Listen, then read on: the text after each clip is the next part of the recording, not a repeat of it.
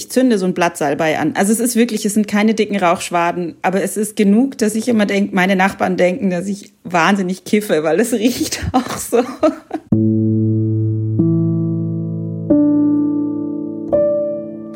Hallo, ich bin Laura Freisberg und das ist die 35. Folge von Stadtland Krise, dem feministischen Podcast von Frauenstudien München. Ich bin Barbara Streidel und in dieser Episode sprechen wir über die Rauhnächte.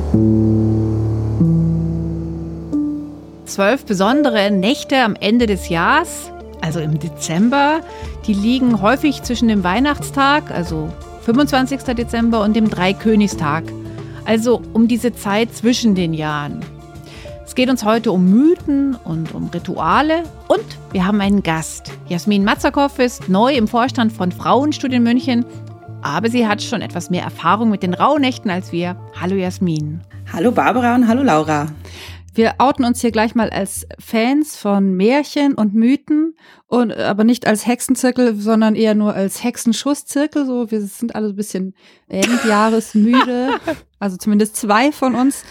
Aber ja, ich freue mich total mit euch hier einzutauchen in die rauen Nächte. Also Hexenschusszirkel finde ich unglaublich. Ich bin immer noch am Lachen, deswegen möchten auch gern noch ein bisschen rausfinden, was denn jetzt der feministische Kontext ist in dieser Rauhnacht-Zusammenhangssituation. Hast du da schon eine Idee, Jasmin? Gibt es da überhaupt einen feministischen Zusammenhang oder Kontext? Rauhnacht und Feminismus? Hm. Ich glaube, einmal ist es so ein altes Wissen, auch ein vielleicht sogenanntes Frauenwissen. Es ist ein mündliches Wissen, also es ist nicht diese verschriftlichte patriarchale Herangehensweise und wie das jetzt im gesellschaftspolitischen aktuellen Sinne ist, glaube ich, finden wir im Laufe dieser Sendung zusammen raus. Also wir können ja mal ein Beispiel aufgreifen. Zum Beispiel werden wir heute über die Frau Percht sprechen und äh, Menschen, die so im Alpenraum beheimatet sind oder irgendwie einen Zugang haben, die kennen vielleicht die Perchten, diese Perchtenläufe, wenn Männer mit wilden Fratzen, aber auch mit kunstvoll gestalteten Masken durch die Ortschaften ziehen. Manche Perchten jagen dann auch die jungen Mädels und hauen die. Das sind so sehr krasse Fruchtbarkeitsriten. Und ähm, das Interessante ist, dieses ganze Pärchenlaufen ist zwar heute eine Männersache, aber eigentlich bezieht sich das auf eine uralte weibliche Gottheit hier aus dem Alpenraum, nämlich die ist so ähnlich wie die Frau Holle, also so eine ganz alte.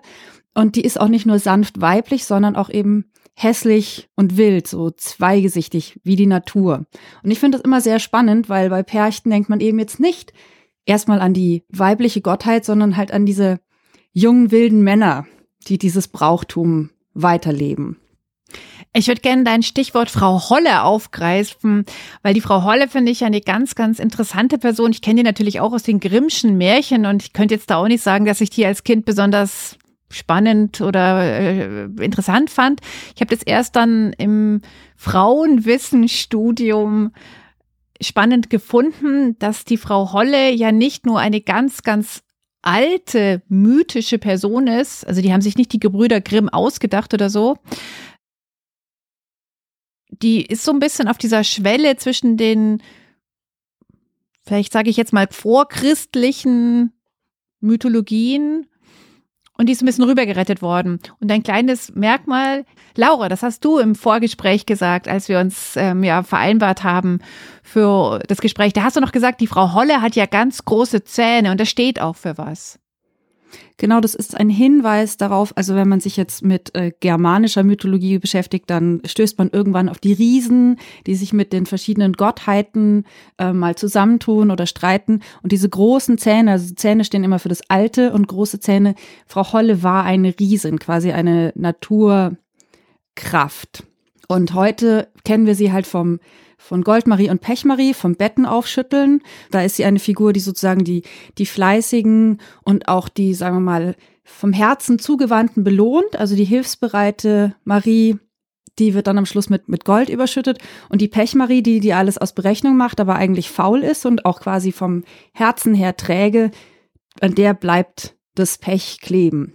Also schon, sie unterscheidet schon zwischen gut und böse, aber ansonsten ist sie halt die alte Frau mit den mit den Daunendecken. Du wolltest noch mit den Zähnen, das. Ach so. Ja, genau. Und die Zähne eben, die stehen für das Riesensein. Und äh, die Frau Percht oder die Perchten werden auch oft mit so grotesk großen Nasen dargestellt. Also es sind alles so Hinweise auf dieses größer als das Menschensein, quasi. Das finde ich hat jetzt auch wieder einen Bezug zum tatsächlich heute und zum heutigen Feminismus, dass, dass wir uns wieder aneignen und erarbeiten, dass Frauen eben auch so alt und hässlich sein dürfen und dass das eine Kraft hat. Also das, weil ich finde es das interessant, dass das dann zu den Männern rüber ähm, getragen wurde und dass wir uns das jetzt auch wieder aneignen als was weibliches, als eine weibliche Eigenschaft, dass wir zubeißen oder dass wir hart sein dürfen. Ja, oder manchmal sogar unerbittlich, ja. Also ich finde es auch schade, weil ich denke, es gäbe bestimmt Frauen, die kräftig genug wären, diese Perchtenmasken zu tragen. Aber gut, so hat sich das halt entwickelt. Wir haben uns auch noch Expertinnenwissen dazu geholt, damit wir hier nicht nur rumspekulieren müssen. Und äh, eine Expertin zum Thema Rauhnächte ist Sabine Friesch. Die ist die Leiterin der Schongauer Blumenschule. Und das ist eine ziemlich spezielle Gärtnerei hier im Voralpenland. Die ziehen nämlich ihre Pflanzen alle selbst. Also da findet ihr jetzt keine exotischen Blümchen, die man so im Plastiktopf kaufen kann, und die haben sich auch auf Heilkräuter spezialisiert und außerdem werden dort Kräuter und Harze zum Räuchern verkauft und es gibt auch immer wieder Seminare zum Räuchern oder zu den Rauhnächten. Und ich durfte Sabine bei einer Tasse Kräutertee aus der eigenen Gärtnerei eben zu den Rauhnächten befragen und wollte erst mal wissen, worüber reden wir denn da? Die Rauhnächte sind am Jahresende der Ausgleich zwischen den Umläufen von der Erde um die Sonne und die Umläufe vom Mond um die Sonne.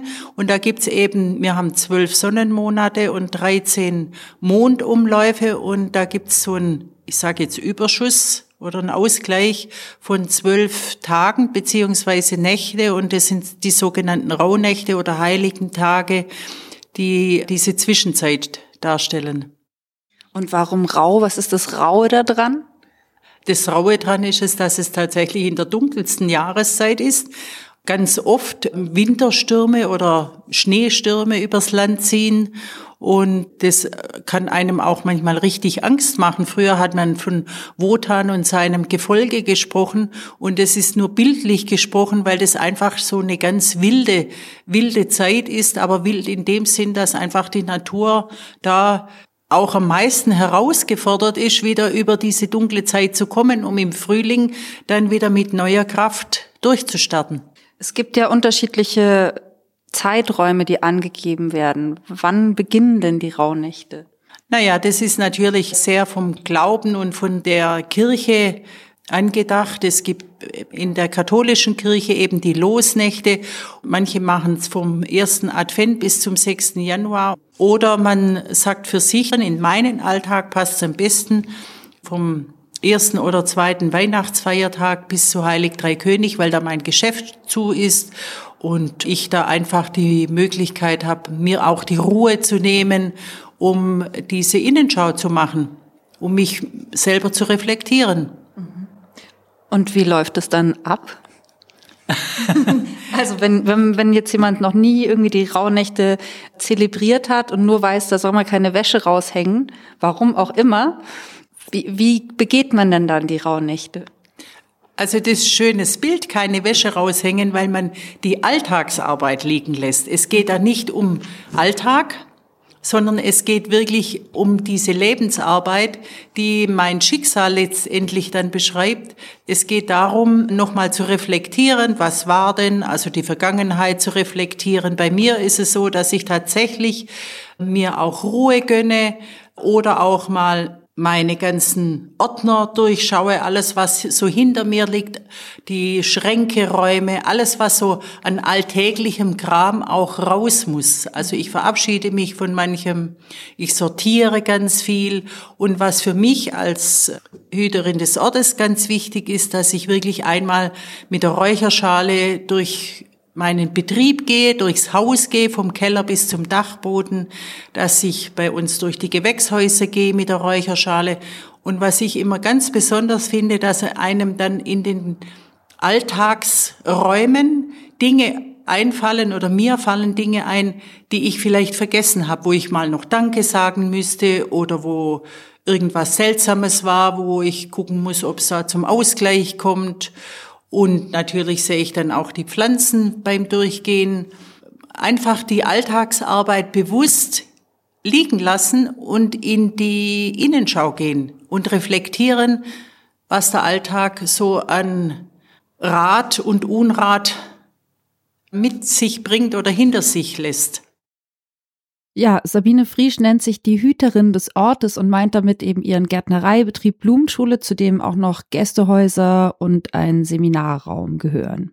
Was ich bei den Rauhnächten so spannend finde, ist wirklich dieser Rückzug in die Dunkelheit. Und das spricht sie auch so an mit diesem Rau, dass das so sein darf auch. Und das finde ich total faszinierend, sich darauf mal zu fokussieren und nicht nur auf das Licht in der Wintersonnenwende ist ja dann auch so, ah, jetzt kommt das Licht wieder.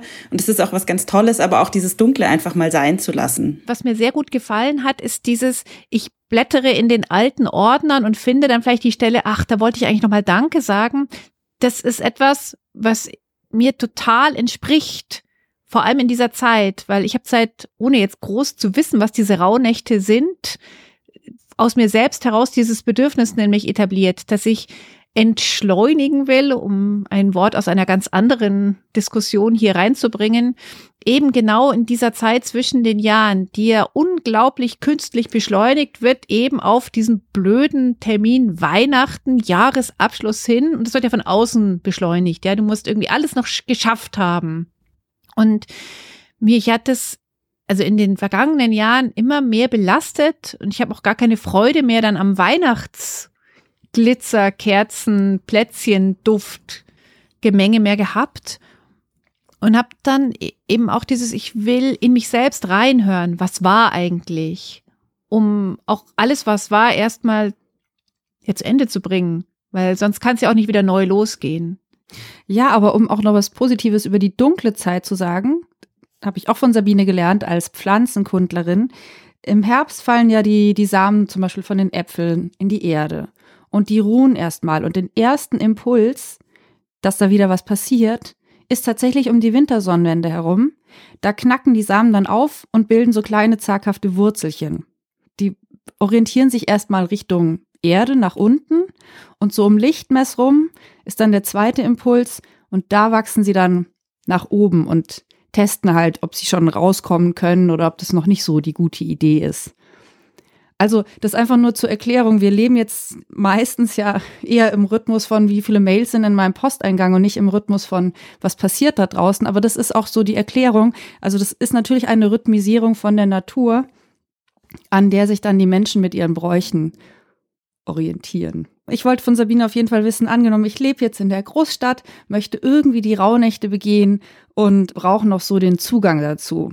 Also Räuchern ist, finde ich, ein sehr unterstützendes Handwerkszeug, um sich zum einen mit den Pflanzen zu verbinden, weil wir ja getrocknete Pflanzen in die Räucherschale legen und dadurch natürlich die Botschaft der Pflanzen in die Welt kommt.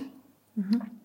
Und wirklich zu gucken, was macht es mit einem? Was macht der Weihrauch? Den kennen die meisten. Aber was macht es zum Beispiel, wenn ich Salbei auflege, wenn ich Styrax auflege, ist auch nicht heimisch. Aber wenn ich einen Thymian auflege oder einen Rosmarin oder einen Beifuß, ganz wichtig, einen Beifuß auflege oder auch überlegen. Aber Thymian und Rosmarin, das ist ja schon mal super, weil das hat man ja vielleicht sogar im Teeregal als losen ja. Tee.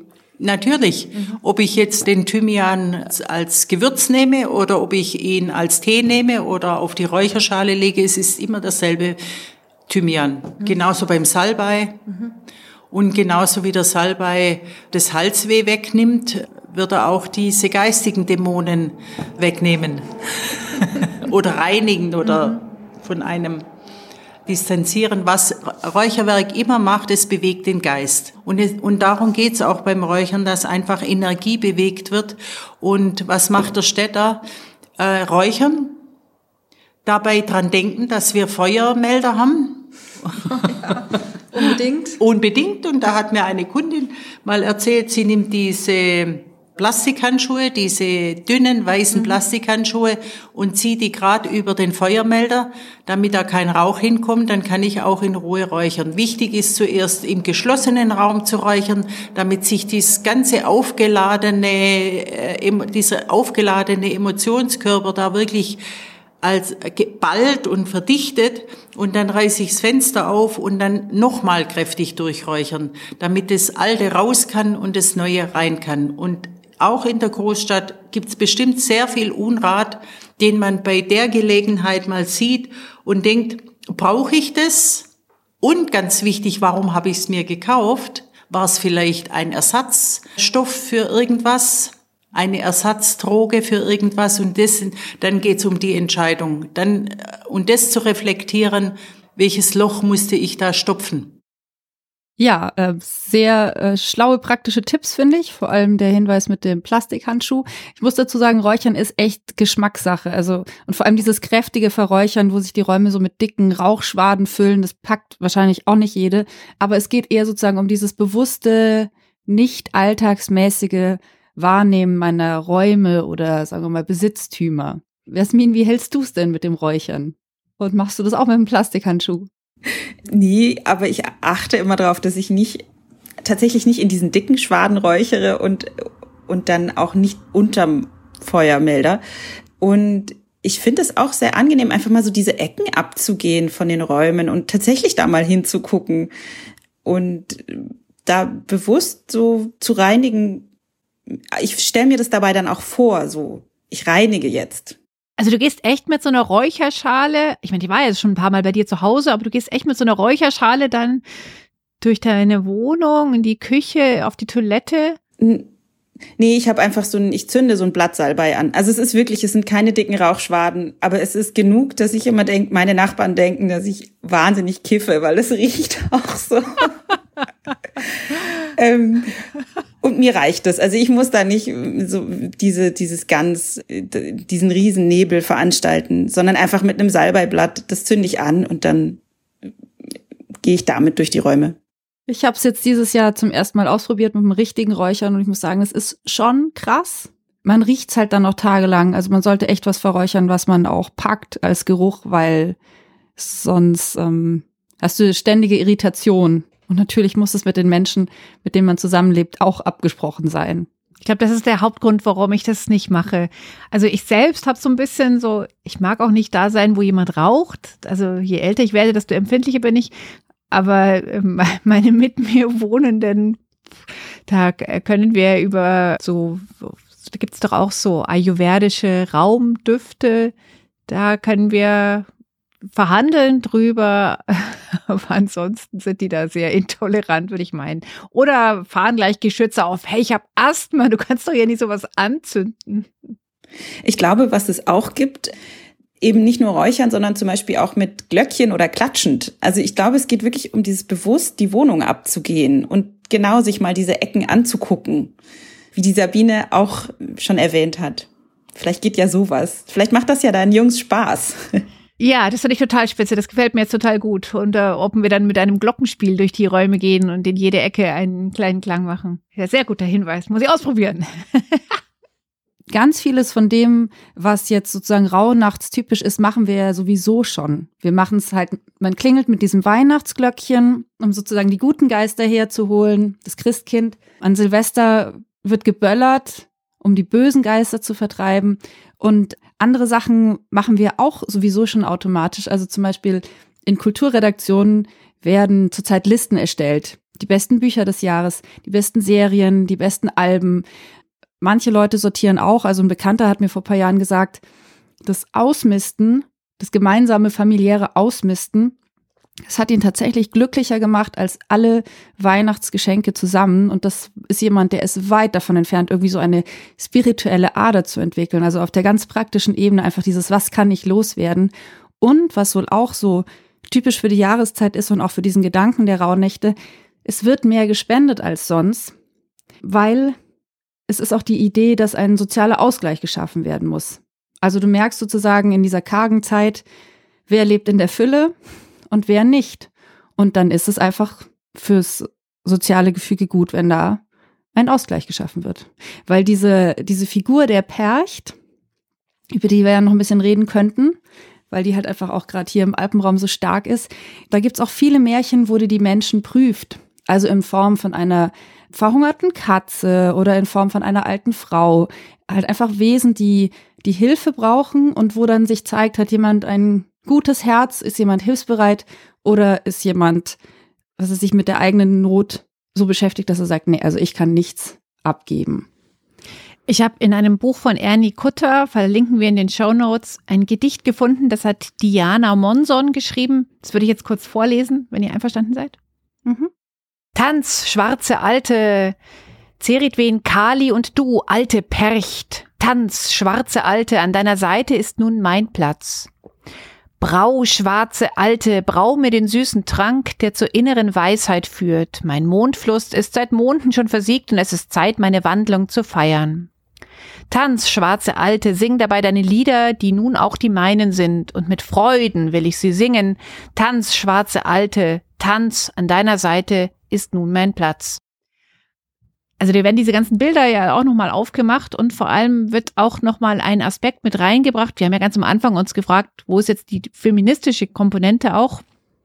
Das Altwerden, dass das nichts Schlechtes ist, nichts, was ja verborgen sein muss. Und das ist auch was, was mir gut gefällt, weil die Frau Holle habe ich jetzt auch nicht als das junge Mädel mir vorgestellt, sondern eher als so eine, ja, schon alte Frau, aber jetzt nicht alt in Form von gebrechlich, sondern alt und aktiv. Mhm. Und das ist doch auch etwas, ja, was uns nicht viel begegnet, weil wir doch Alter jetzt auch von unseren ja, Konsumgesellschaftsprägungen her eher ja gar nicht mal so gerne sehen.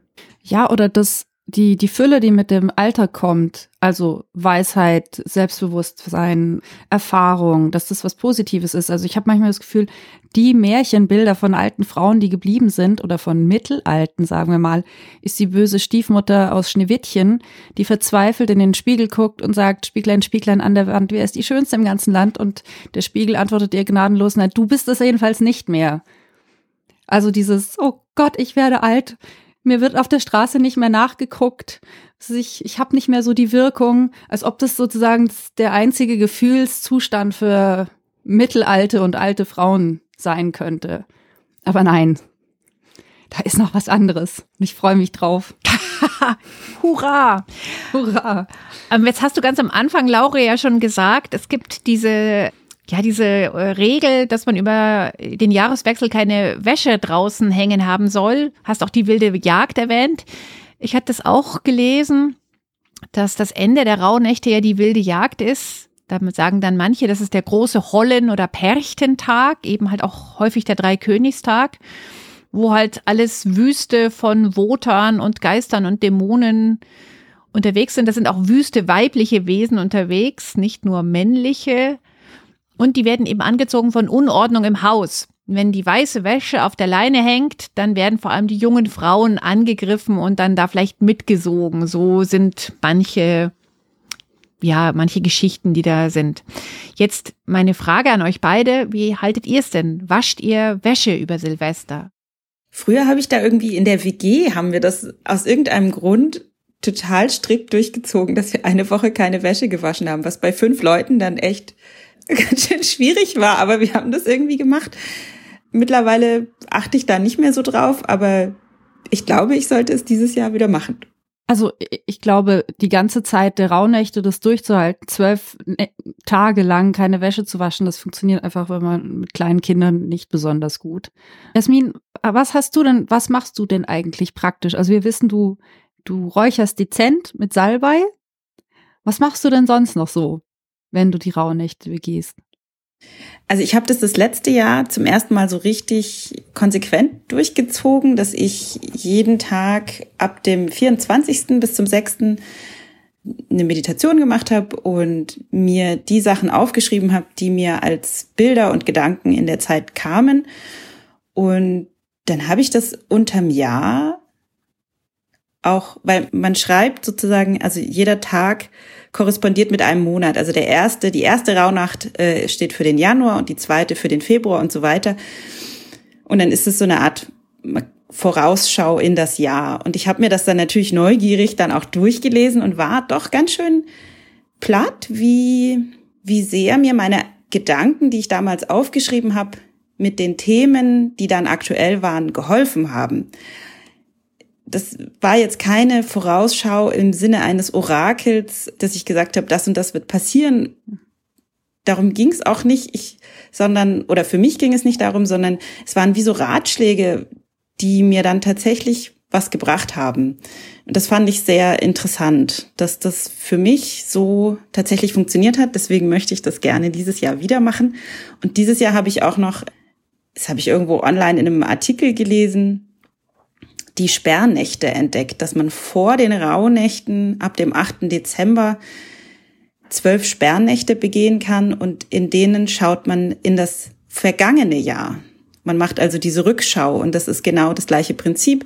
Die erste Sperrnacht steht für den Januar und so weiter. Und das fand ich jetzt auch sehr schön. Und in diesen Sperrnächten kann man Sachen, da hieß es dann wegsperren, das fand ich so ein bisschen, passte nicht so für mich. Ich habe das eher so als entlassen. Ich entlasse etwas, was ich nicht mehr brauche. So habe ich das jetzt für mich interpretiert. Und dass man so sehr bewusst das alte Jahr abschließt und dann mit den Rauhnächten in das neue Jahr hineingeht. Toll, finde ich ein super Hinweis und auch also eine ganz tolle Möglichkeit. Danke. Ich glaube, es muss halt machbar sein. Also sozusagen die verkürzte Variante von dem, was was du jetzt vorhast, ist, dass man sich die Rauhnächte aufteilt, sechs Tage fürs alte Jahr oder sechs Nächte und sechs Nächte fürs neue Jahr. Dann haut es mit jedem Abend einen Monat nicht so ganz hin. Aber ein ähm, Ritual, von dem ich gehört habe und das ich gern mit euch teilen würde, weil mich das sozusagen in seiner Einfachheit so angesprochen hat, ist, also wenn wir von zwölf Rauhnächten ausgehen, dann ähm, schreibe ich am Vorabend 13 Themen, die mich aktuell sehr beschäftigen, auf so kleine Zettel falte die zusammen und lege die in eine Schale. Und an jedem Abend verbrenne ich einen von diesen Zetteln, ohne ihn zu öffnen, und ähm, gebe das Thema sozusagen so ein bisschen ab. Das heißt nicht, dass ich sage, ach, das Universum wird es schon für mich lösen, sondern ich lasse es einfach so ein bisschen los.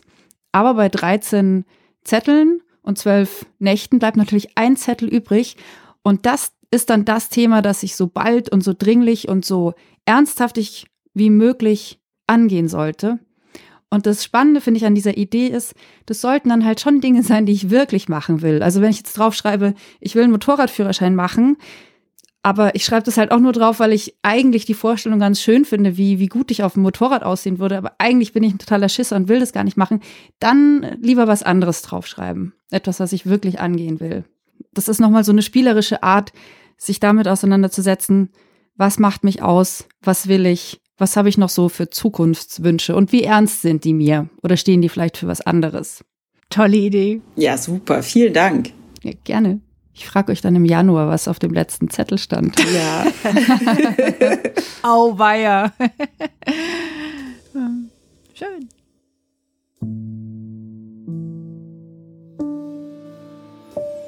Ja, das war's für heute in der Nachweihnachtszeit in den letzten Tagen des Jahres. Ich hoffe, wir konnten euch so ein bisschen Lust machen, damit spielerisch umzugehen und die Zeit zum Runterfahren, zum Inventur machen zu nutzen. Und vielleicht habt ihr auch Lust, irgendwelche wilden Geschichten von fratzengesichtigen alten Frauen zu lesen. Ja, und vielen Dank, Jasmin, dass du in unserem Hexenschusszirkel heute dabei warst und dein Erfahrungswissen über die Rauhnächte mit uns geteilt hast. Schön war das, dass du dabei warst. Ja, danke, dass ich hier dabei sein durfte. Ähm, wenn ihr unseren Podcast oder unseren Verein unterstützen möchtet, da freuen wir uns sehr gerne. Wir nehmen eure Perchtmasken ebenso wie eure Kohle, wie ihr die loswerden könnt. Das findet ihr alles auf der Frauenstudien-Webseite im Bereich Unterstützen.